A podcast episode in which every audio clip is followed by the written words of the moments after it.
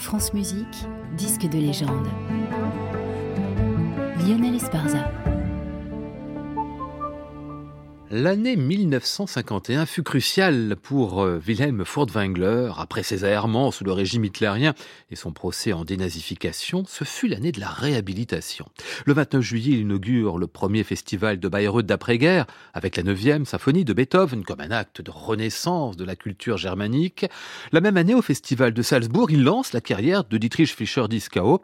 Côté disque, sa collaboration avec le producteur Walter Legge lui permet d'enregistrer le cinquième concerto de Beethoven l'Empereur, avec Edwin Fischer, et au mois de décembre, la neuvième symphonie de Franz Schubert avec le Philharmonique de Berlin.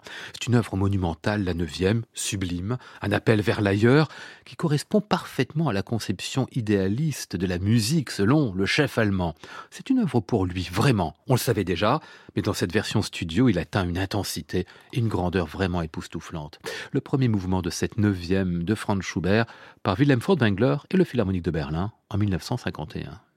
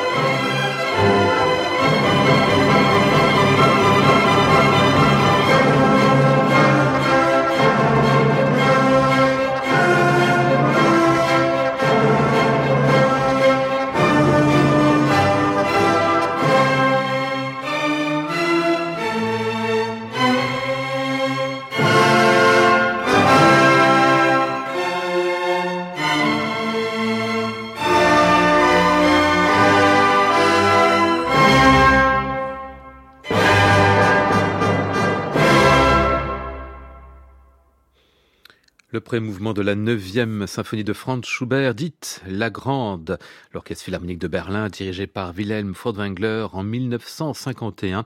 C'était notre disque de légende du jour à retrouver et à podcaster sur le site de France Musique, sur l'application Radio France.